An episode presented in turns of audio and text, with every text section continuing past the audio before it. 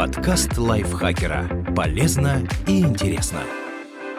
Всем привет! Вы слушаете подкаст лайфхакера. Короткие лекции о продуктивности, мотивации, отношениях, здоровье, в общем, обо всем, что сделает вашу жизнь легче и проще. Меня зовут Ирина Рогава, и сегодня я расскажу вам топ вещей, которые бесят в совместной жизни. Расскажу в этом выпуске о том, с какими проблемами вы можете столкнуться, съезжая с партнером, и как их решить. Общее одеяло. Возможно, в волшебной стране единорогии существует огромное одеяло, которое удобно обоим обитателям кровати.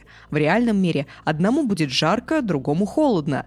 Главной постельной игрой станет перетягивание одеяла. И даже если оба спят неподвижно, завернуться в покрывало уже не получится. Один бок всегда будет оставаться без привычной пуховой брони. Если вы, конечно, до этого не выиграли в перетягивании. Что делать? Купите второе одеяло. Скорее всего, при этом придется пройти через ссору в стиле «это означает, что любви конец, это все знают», но оно того стоит.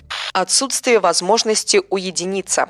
Человек, конечно, существо социальное, но иногда просто необходимо побыть одному. Кому-то хочется, придя домой после тяжелого рабочего дня, побыть полчаса в тишине и одиночестве. Кто-то хочет выделить себе утро субботы. Если партнер желает проводить с вами каждую минуту, бывает трудно объяснить, почему вас какое-то время лучше не трогать. Что делать? Поговорите с партнером, объясните, что вам необходимо немного одиночества и что это не говорит об отсутствии любви. Уединение не обязательно означает, что ваша половинка должна покинуть квартиру, исчезнуть с радаров, улететь в экспедицию на Марс. Иногда достаточно, чтобы вас просто не трогали в течение какого-то времени. Несовпадение бытовых привычек. Основная проблема грязной посуды или вещей, развешанных на стуле, не в самом их наличии, а в том, что одному из пары это не нравится. Каждый из вас формировал привычки годами и не спешит от них избавляться. Поэтому один не понимает, в чем проблема, а другой удивляется, как можно не понимать, в чем проблема. Что делать? Стоит или заранее формировать пару с учетом бытовых привычек, или корректировать поведение так, чтобы оба партнера пришли к точке компромисса. Чужие родственники. В довесок даже к идеальному партнеру могут прилагаться его неидеальные родственники. Они не обязательно плохие люди, просто другие. Возможно, мама вашего парня или девушки считает нормальным переложить вещи на вашей полке, ведь она просто хочет помочь. Дядя учит вести хозяйство, а троюродная тетушка вместо приветствия задает вопрос, когда вы поженитесь. Перед этим вы долгие годы выстраивали отношения со своими родственниками вовсе не для того, чтобы пройти этот путь еще раз. Более того, вы не должны ступать на эту скользкую дорожку.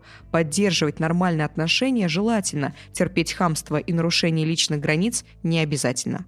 Что делать? Ведите правила. Каждый занимается своими родственниками самостоятельно. Ничья мама не прыгает через голову своего ребенка и не звонит его партнеру, чтобы поучить жизни. С тетушками проведен инструктаж. И, конечно, вы уже выросли из возраста песочницы и не жалуетесь, что половинка отобрала у вас лопатку, поэтому родители не модерируют ваши ссоры.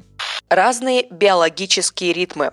Сова и жаворонок не пара, возможно, даже сильнее, чем дельфин и русалка. Когда кто-то рядом с вами вскакивает в 5 утра и начинает бодро жить, а вы легли только час назад, желание спать и желание убивать примерно равны по силе. Вот вы проснулись в 12, позавтракали, переделали дела и собрались на ночной променад. Но ваш партнер зевает и ложится спать в 21.00. Теперь посмотрите на ситуацию со стороны жаворонка. Кто-то рядом с вами все время спит, а потом зовет куда-то, когда нормальные люди отправляются в кровать. Что делать? Первый и самый очевидный ответ – жить с тем, у кого такие же биологические ритмы. Если вы уже не успели воспользоваться этим советом, есть несколько вариантов решения проблемы. Первый – определите время, когда вы оба бодрствуете и активны, и зарезервируйте его друг для друга. Второй – постепенно сдвигайте свои периоды сна, пока они не будут совпадать хотя бы примерно – Фиксированный рабочий день поможет совам с ранними подъемами, ну а жаворонкам придется сделать усилия, чтобы ложиться чуть позже. Попытки изменить партнера. Вы внезапно открыли в себе педагогический дар и хотите немедленно рассказать партнеру, как ему надо жить. Ведь так просто собирать носки и доносить их до корзины с грязным бельем или убирать свои волосы с расчески – Но если бы люди хотели, чтобы в отношениях их постоянно поучали, они бы остались жить с родителями или переехали к бабушке. Что делать? Повзрослейте. Можно сколько угодно говорить, что вы хотите сделать как лучше. Только кому лучше – Партнер прекрасно и счастливо дожил до своих лет с разбросанными носками, определенным гардеробом и всем тем, что вы так отчаянно стремитесь переделать. Если ваши советы действительно улучшают его или ее жизнь, половинка обязательно ими воспользуется. Если вам что-то очень не нравится, есть прекрасный способ – попросить. Да, партнеру может быть неудобно и непривычно что-то делать, но ради вас он совершит подвиг или не совершит. Это уже на его совести. Запрос на телепатию. Ожидание, что партнер сам о чем-то догадается – большая ошибка, которая вредит обеим сторонам. Один человек расстраивается из-за того, что его желание, претензию, причину обиды не угадали. Другой чувствует себя виноватым и не знает, где оступился. И эта холодная война крайне ухудшает атмосферу в доме. Что делать? Перестаньте ждать, что партнер сам догадается, потому что вы созданы друг для друга и понимаете все без слов – Вспомните, что владение речью – это отличительный признак человека, и используйте этот дар природы. Извинения на всякий случай. Некоторые так не хотят расстраивать свою половинку, что готовы извиняться по любому поводу без попытки понять, что именно огорчило или разозлило партнера. Едва ли кто-то рыдает второй час или мечет молнией глазами только для того, чтобы услышать дежурное «извини» особенно учитывая, что это звучит чаще, чем «привет», и вы совершаете поступок, за который извиняетесь в 51 раз. Что делать? Выслушайте, задайте наводящие вопросы. В полуссоры тяжело сохранять трезвый ум, но бесконечными и пустыми просьбами о прощении проблему не решить. И если вы считаете, что ни в чем не виноваты, важно понять, в какой именно точке расходятся ваши версии случившегося. Полноценный разговор будет долгим, но эффект от него будет дольше. Положение стульчика унитаза.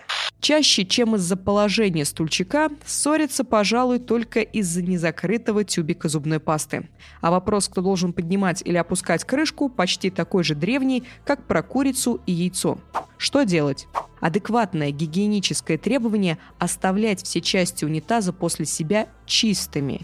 Иногда для этого поднять стульчак недостаточно, может потребоваться генеральная уборка – Остальное по необходимости того, кто зашел в туалет. Если стульчак опущен, его поднимают. Если поднят, опускают. И никто от этого не умирает. Личные вещи, перешедшие в разряд общих. Когда вы съезжаетесь, очень тяжело объяснить, что вам не нравится, что кто-то трогает ваш ноутбук, хотя там нет ничего предосудительного. И чашку со скриншотом из доктора «Кто» брать запрещено. У вас в голове целый список вещей, на которые вы хотели бы сохранить эксклюзивные права. Но теперь все имущество якобы считается общим, и непонятно, как быть. Что делать? Составьте не в голове, а на бумаге список вещей, которые дороги вашему сердцу. И партнер пусть поступит так же. Не трогайте эти вещи без разрешения, и проблема решена. Тотальный контроль. Интерес партнера к вашей жизни явно перерос в нечто более неприятное. Вы не просто рассказываете, где были и что делали, вы должны предоставить подробный отчет. И если до совместного проживания это выглядело достаточно невинно, то сейчас вы чувствуете себя так, словно находитесь под следствием. Больше, чем попытки контролировать вашу жизнь, бесит только эти же попытки, замаскированные под заботу или проявление любви. Не встречайся с подругами, потому что поздно идти по улице небезопасно. Ты меня не любишь, иначе остался бы дома со мной. Яркие примеры. Что делать? Сначала надо определить масштаб проблемы. Поговорите с партнером, определите границы, напомните, что вы два разных человека, и отношения не делают вас единым организмом. Возможно, избранник просто боится вас потерять или не уверен в себе, Однако тотальный контроль может быть и признаком абьюза, и в этом случае стоит бежать из отношений. Сексуальный шантаж. Секс – занятие, которое должно приносить удовольствие обоим, поэтому его превращение в разменную монету или способ наказания выглядит довольно странно. Если кто-то так легко отказывается от интима, чтобы досадить партнеру, поневоле задумаешься, не притворяется ли он в остальное время – ну а обмен секса на что-то выгодное скорее отсылает к древнейшей профессии, а не к здоровым отношениям. Что делать? Сексуальный шантаж не обязательно говорит о человеке плохо. Даже самые осознанные из нас росли в одной и той же среде, где еще недавно к теме секса относились своеобразно. На сексуальный шантаж может толкнуть сомнительная статья в журнале, чей-то совет, поэтому проблему можно попытаться решить доверительным разговором. Важно также не путать с сексуальным шантажом отказ от интима по объективным причинам. Человек имеет на это право, а игнорирование слова «нет» является насилием даже в отношениях. Обмен паролями. Обмен паролями можно было бы отнести к пункту о тотальной слежке, но часто он стоит отдельным пунктом, как и все, что касается поведения в интернете. История знает моменты, когда люди в отношениях требовали от партнера забрать лайки на чьих-то фотографиях, удалить из друзей всех людей противоположного пола. Предоставление полного доступа к своей электронной жизни – это полбеды. Хуже, когда половина злоупотребляет этим правом, читает переписки, пишет сообщения от вашего имени. Что делать? По-хорошему, в критической ситуации партнер должен иметь возможность войти в ваши аккаунты, снять деньги с вашей карточки и так далее. Поэтому пароли выписать куда-то придется. И вы никак не застрахуете себя от использования им учетных данных не по назначению. Так что в первую очередь придется позаботиться о том, чтобы выбрать порядочного человека. Разные взгляды на физиологию.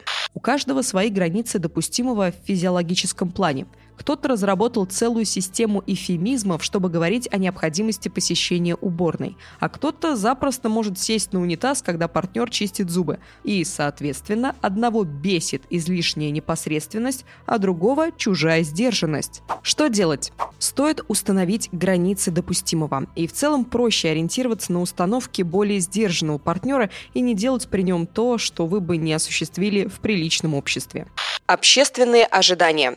Вы съехались, и люди сразу начинают транслировать свои ожидания. Вы должны срочно пожениться и родить ребенка. Мужчина обязан обеспечивать семью, а женщина – варить борщи. Малознакомые люди при случае будут выдавать вам огромный список того, без чего ваша жизнь просто не сложится. Что делать? Игнорировать чужое мнение сложно, но это самый эффективный путь. Придумайте пару остроумных ответов на наиболее частые комментарии и оперируйте по ситуации. Разное отношение к деньгам.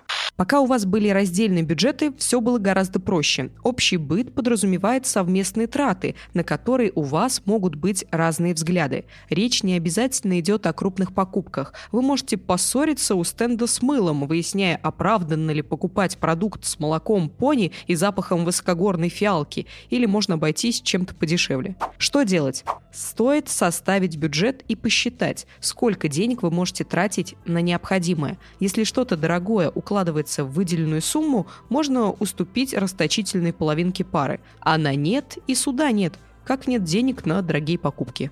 Необходимость ждать. Раньше вы выпархивали из своей квартиры и неслись на свидание.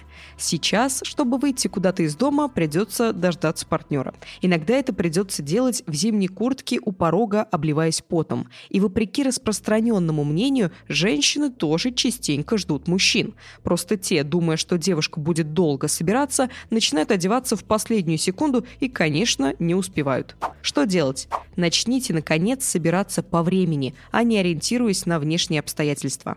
Случайные гости.